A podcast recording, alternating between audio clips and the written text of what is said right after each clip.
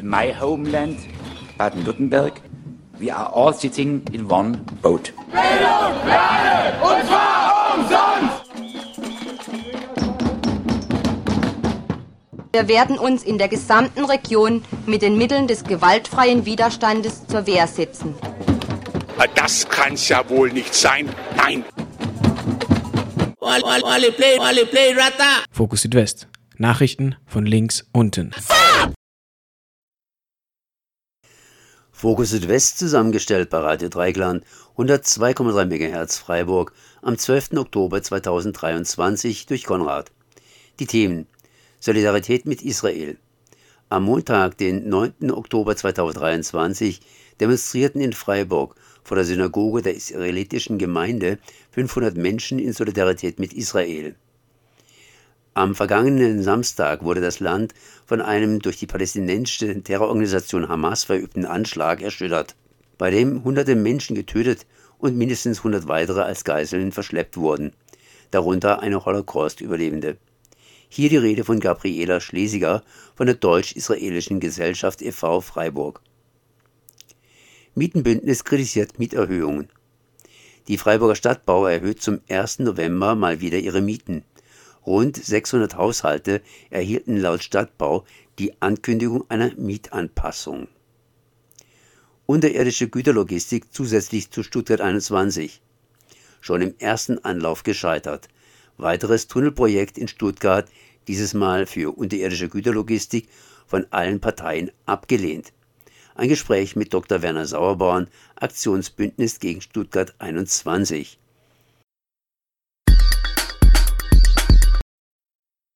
Ich möchte heute noch, äh, erstmal Shalom, ich möchte heute noch an einen Gedenktag erinnern, den wir wahrscheinlich in dieser ganzen Tragik auch vergessen haben. Heute ist der Jahrestag von dem Anschlag in Halle.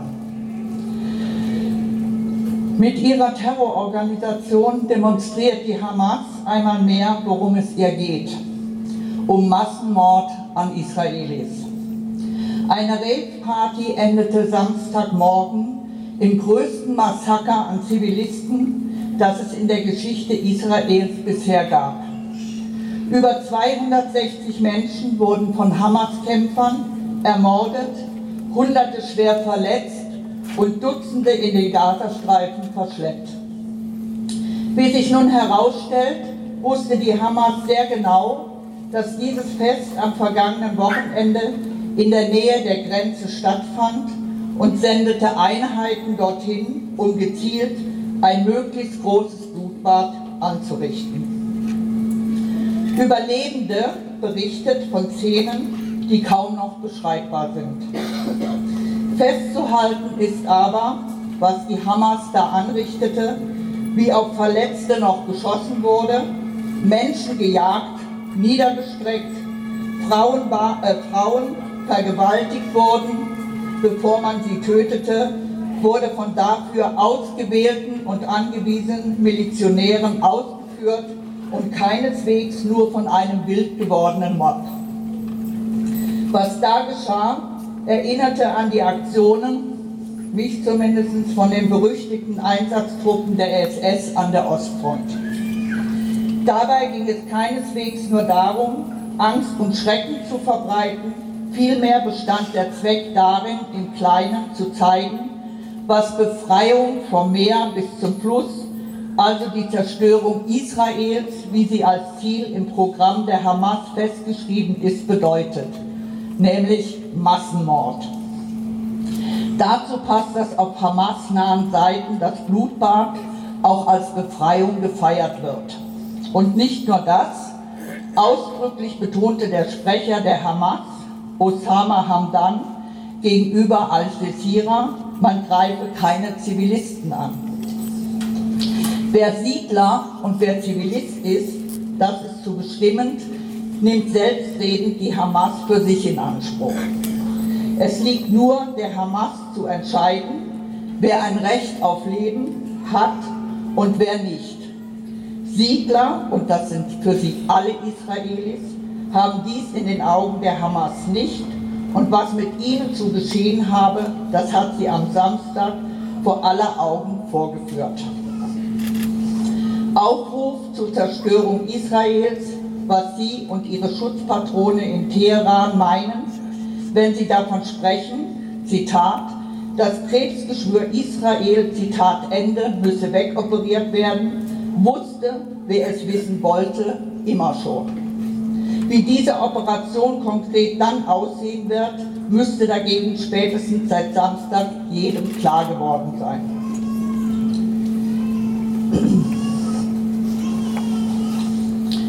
Dass selbst solche Aktionen, bei denen unübersehbar klar geworden ist, worum es der Hamas geht, auch noch Unterstützung und Zustimmung unter sogenannten palästinensischen Linken findet, rundet das Bild des absoluten Grauens für mich ab.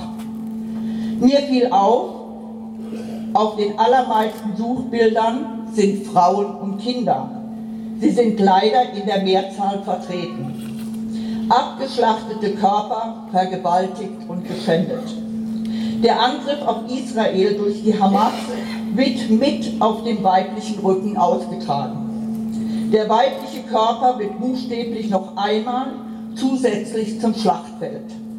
Die zusätzliche Waffe ist sexualisierte Gewalt und dies unerträglich in Videos von der Hamas zur Schau gestellt. Die Forderungen sind eindeutig.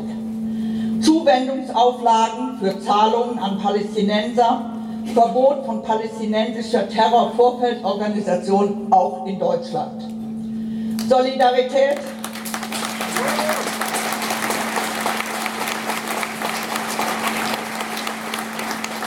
Solidarität mit Israel ist jetzt wichtig. Die Militäraktionen Israels gegen die Hamas und die Hisbollah verdienen die unbedingte politische Unterstützung der Staatengemeinschaft.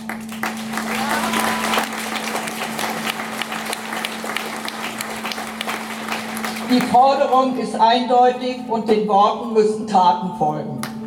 Jetzt muss ich zeigen, was die Worte Israels Sicherheit ist deutsche Staatsräson bedeuten.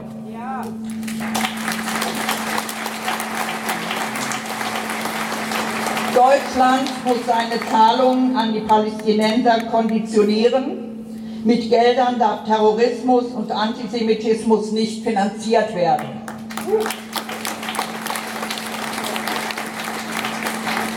Hier braucht es beim Bundeshaushalt 2024 klare Beschlüsse von Haushaltsausschuss und Bundestag. Die PFLP, Vorfeldorganisation Savidun, muss endlich verboten werden.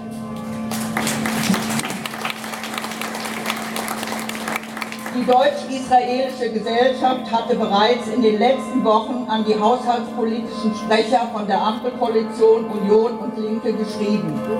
Sie fordert, das deutsche Steuergeld an die palästinensische Autonomiebehörde, das Flüchtlingshilfswerk UNRWA und an die palästinensische Zivilgesellschaft zuwendungsrechtlich unter der Bedingung erfolgt, weder Terrorismus noch Antisemitismus zu fördern oder zu tolerieren.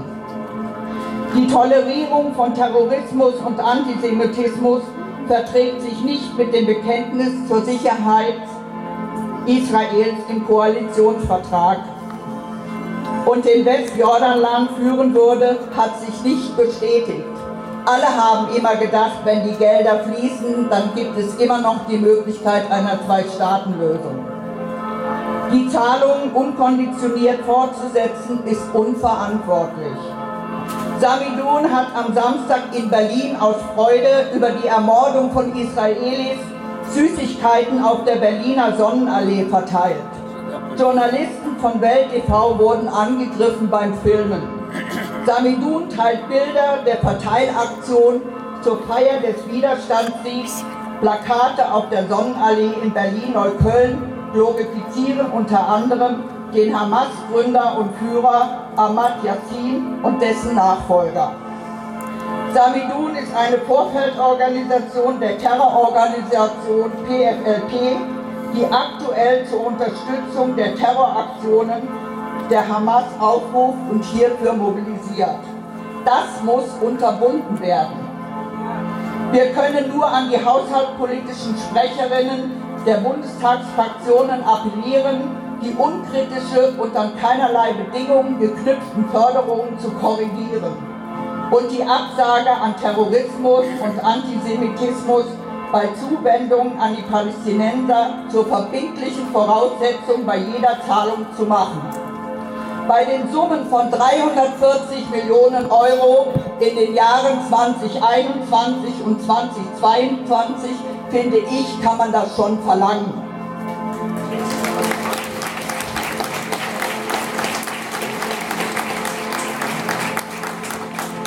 Die Hisbollah übernahm am Sonntag die Verantwortung für den Raketenbeschuss aus dem Süden Libanons auf Israel.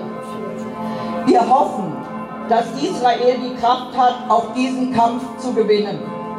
Wir stehen hier zusammen gegen den Terror und gegen den Angriffskrieg gegen Israel. Israel ist der Schutzraum für alle Jüdinnen und Juden auf der Welt. Jetzt muss auch der letzte verstanden haben, wofür Juden und Jüdinnen Israel brauchen und warum sie das Recht haben, in voller Breite ihr Land zu verteidigen. Vielen Dank.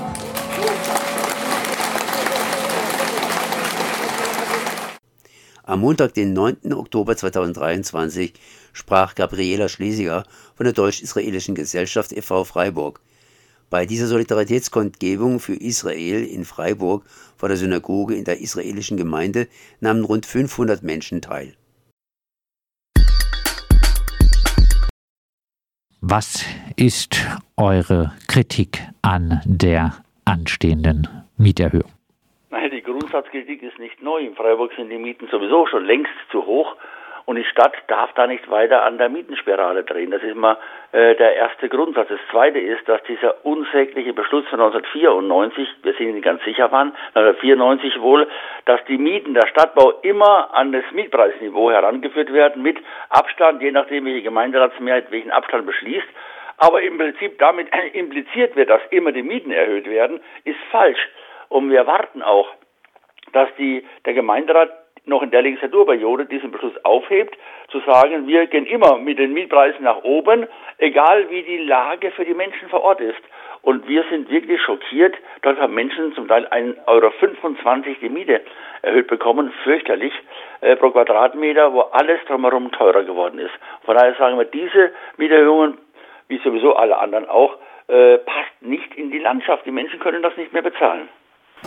Wir haben auch äh, eine Anfrage an äh, die Freiburger Stadtbau gestellt äh, mit konkreten Fragen zur Mieterhöhung in Zehntsteinweg. Wirkliche Antworten haben wir nicht bisher erhalten. Ich hoffe, das wird von der Stadtbau noch nachgeliefert. Unter anderem sagt die Stadtbau natürlich mal wieder, dass diese, sie nennt es Mietanpassung, notwendig seien. Das ergebe sich äh, durch die ansteigenden Kosten, die für die Bewirtschaftung des Wohnraums äh, erforderlich äh, sind. Es stehen ja auch jetzt demnächst wahrscheinlich einige Neubauprojekte an der Freiburger Stadtbau. Muss man nicht einfach sagen, ja, die Freiburger Stadtbau schafft es äh, nicht, ohne auch Mieterhöhungen äh, ausreichend Geld zu haben äh, für die Bewirtschaftung der Wohnung und auch für Neubauprojekte? Also man muss es nicht sagen, man darf es nicht sagen. Diese Argumentation ist einfach grottig. Die Stadtbau hat seit Jahrzehnten immer in den Mieteinnahmen Instandhaltungsrücklagen, die haben immer die Bestandteile für die Bewirtschaftung und die Mieten sind so ausgestattet, dass mit der jeweiligen Miete diese Wohnung auch bewirtschaftet werden kann. Aber statt Rücklagen zu bilden, geben sie das Geld immer aus für Investitionen in anderen Baubereichen, zum Beispiel auch im Neubau. Und das geht halt überhaupt nicht. Und äh, das Zweite ist, dass die Stadtbau Jahr für Jahr seit äh, vielen, vielen Jahren Reingewinne von um die 10 Millionen Euro im Jahr macht. Reingewinne um die 10 Millionen Euro im Jahr. Und da ist also genug Geld da. Man braucht nicht das Geld von den MieterInnen zu holen, denen es sowieso hinten und vorne fehlt. Die Stadtbau äh, sagt auch, äh, ihr durchschnittliches äh, Mietniveau äh, läge bei 6,95 Euro äh, und damit rund 30 Prozent unter der ortsüblichen Vergleichsmiete und auch äh, die Mieten seien deutlich günstiger als die Durchschnittsmieten anderer gemeinwohlorientierter Anbieter. Ähm, ja, kritisiert man mit der Freiburger Stadtbau nicht den falschen Akteur? Man kritisiert äh, den richtigen Akteur, aber die anderen sind natürlich nicht besser. Also wir haben eine Situation, dass der Markt für die MieterInnen denkbar schlecht ist, dass es keine freien Wohnungen gibt. Nach holen all die Leute, die über größere Besitz, wir meinen nicht die kleinen Vermietungen, ja, aber wenn jemand eine äh, eigene Wohnung hat und vermietet, dann mag das anders sein. Aber die großen Gesellschaften wie Vonovia oder auch äh, wie äh, der Bund, der in Freiburg Wohnungen hat, äh, holen das Geld da raus, wo es zu holen ist. Und sie verdienen sich wie Vonovia dumm und dämlich. Und auch die Stadtbau holt Gewinne aus ihren Wohnungen. Und das kritisieren wir. Dass die Durchschnittsmiete niedrig, niedriger ist, ist doch ganz klar, weil die Stadtbau noch alte Wohnungen hat, die andere nicht haben in der Stadt. Und von daher tun diese Altbau Mietwohnungen natürlich den Preis insgesamt noch drückend und Äpfel mit Birnen immer vergleichen. Das sagen wir schon seit äh, vielen, vielen Jahren. Die Vergleiche hinken hinten und vorne. Die Stadtbau nimmt zu viel von den MieterInnen. Die Leute haben kein Geld mehr und wir, seiner Gemeinderat, muss da einschreiten, einschreiten. Es kann nicht sein, dass Dietenbach und andere Großprojekte jetzt damit finanziert werden sollen, dass die Leute mehr Miete bezahlen müssen. Jetzt gibt es aber doch sogar auch noch äh, den Sozialbonus. Der Sozialbonus ist die die größte Verdummungsaktion, die ich seit Jahren gehört habe. Die Stadtbau feiert sich ja damit. Ich kenne den aktuellen Stand nicht, wie viele sind. Der letzte Stand im Gemeinderat war, dass 101, 101 Mieterhaushalte in Freiburg diesen Sozialbonus bekommen haben. Äh, von, ich weiß nicht wie viele, 2000 oder 3000, die da in Frage gekommen sind damals, weil zählt ja nur, wer eine Mieterhöhung kriegt, kann den Sozialbonus bekommen. Äh, ist einfach lächerlich. Eine lächerliche Erfindung von Anfang an. Das Freiburger Minenbündnis hat vom ersten Tag an gesagt, das zieht nicht, weil es so angelegt worden ist, dass praktisch niemand das bekommen kann. 100 äh, Mietverhältnisse, in denen äh, dieser Sozialbonus gilt. Das scheint schon der aktuelle Stand zu sein, zum Beispiel, äh, zumindest erklärt äh, das äh, auch mir gegenüber die Freiburger Stadtbau. Ja, dann abschließend nochmal zusammengefasst angesichts der jetzt anstehenden Mieterhöhungsrunde, die wohl auch in anderen Bereichen von Haslach im Stüdinger und Brühlbeurbarung und auch äh, Mooswald äh, ansteht. Was sind die Forderungen vom Freiburger Mietenbündnis? Also wir fordern zunächst mal, dass das, die Stadt Freiburg ein Mietenmoratorium wieder erlässt, so wie das Horn zu Beginn seiner Amtszeit zweimal gemacht hat.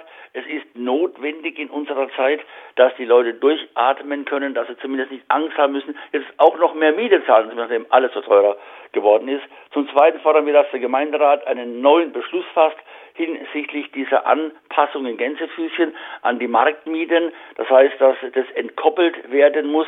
Es hat nichts mit Markt zu tun, wenn die Stadt Freiburg Wohnungen vermietet, sondern die Stadt ist für die Daseinsvorsorge ihrer Bürgerinnen verantwortlich und in dieser Rolle, in dieser Rolle bietet sie auch Wohnungen an und nicht um Geschäfte zu machen, nicht um sich am Marktgeschehen zu beteiligen, sondern schlicht und ergreifend um ein existenzielles Grundrecht, nämlich das Recht auf Wohnen, für die Menschen zu befriedigen, die weniger Geld in Freiburg haben und da passen Mieterhöhungen überhaupt nicht in die Landschaft.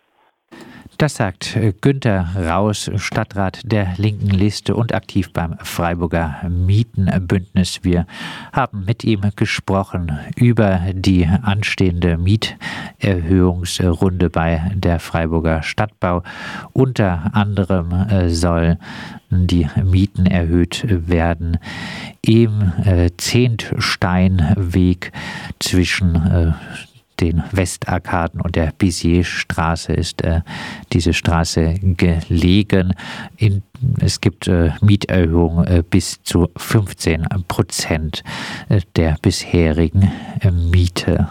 Aber nicht nur dort, sondern wohl in insgesamt rund 750 Haushalten steht demnächst eine Mieterhöhung bei der Freiburger Stadtbau an. Schon im ersten Anlauf gescheitert und zwar ein Projekt zu Stuttgart 21, was ich so ein bisschen einordnen würde als Stuttgart, also beziehungsweise als Umstieg 21, weil die Stuttgart 21 Kritiker, die haben da ein Projekt entwickelt, das heißt ein Gutachten in Auftrag gegeben, nachdem die Güterlogistik unter die Stadt verlagert werden soll.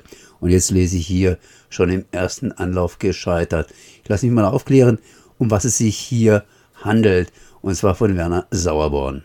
Ja, ähm, es geht äh, generell um das Thema unterirdischer Güterlogistik. Die Stadt hat Riesenprobleme. Jeder, der mal in Stuttgart war, mit dem Auto oder auch mit dem Fahrrad durchfährt, der wird erlebt haben, äh, wie hier die Stauproblematik ist. Das betrifft auch ähm, die ganzen äh, Einz der, den ganzen Einzelhandel, die, die Logistiker, die einfach nicht mehr äh, just in time ihre Güter zu ihren Adressen bringen können und haben da ein großes Interesse, dass dieses Problem gelöst wird.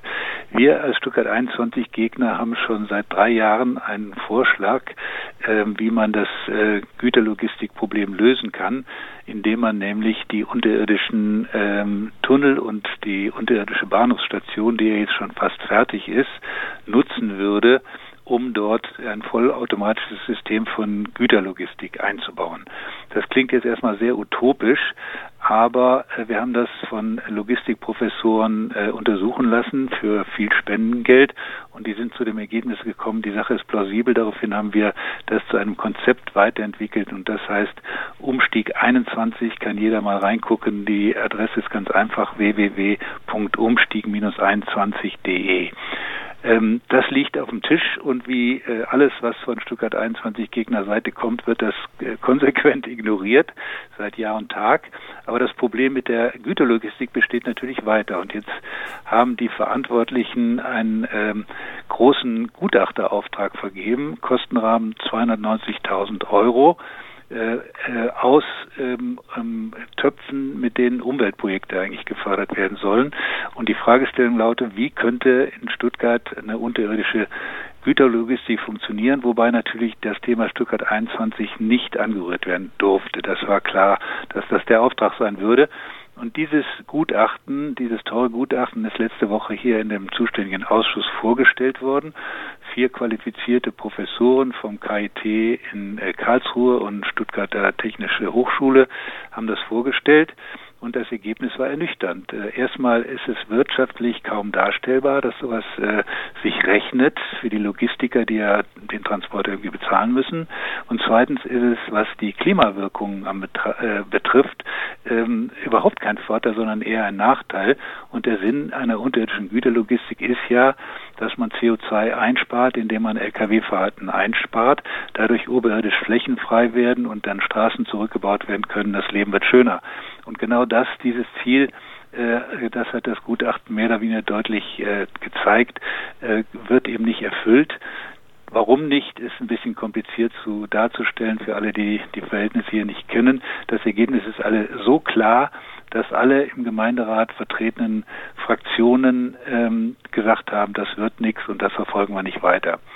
Da fühlen wir uns natürlich ausgesprochen bestätigt, weil unsere unsere Idee dafür die unterirdische die unter das unterirdische Stuttgart 21 System zu nutzen, das hätte genau diese klimapolitischen Vorteile. Es müssten keine zusätzlichen Tunnel gebaut werden.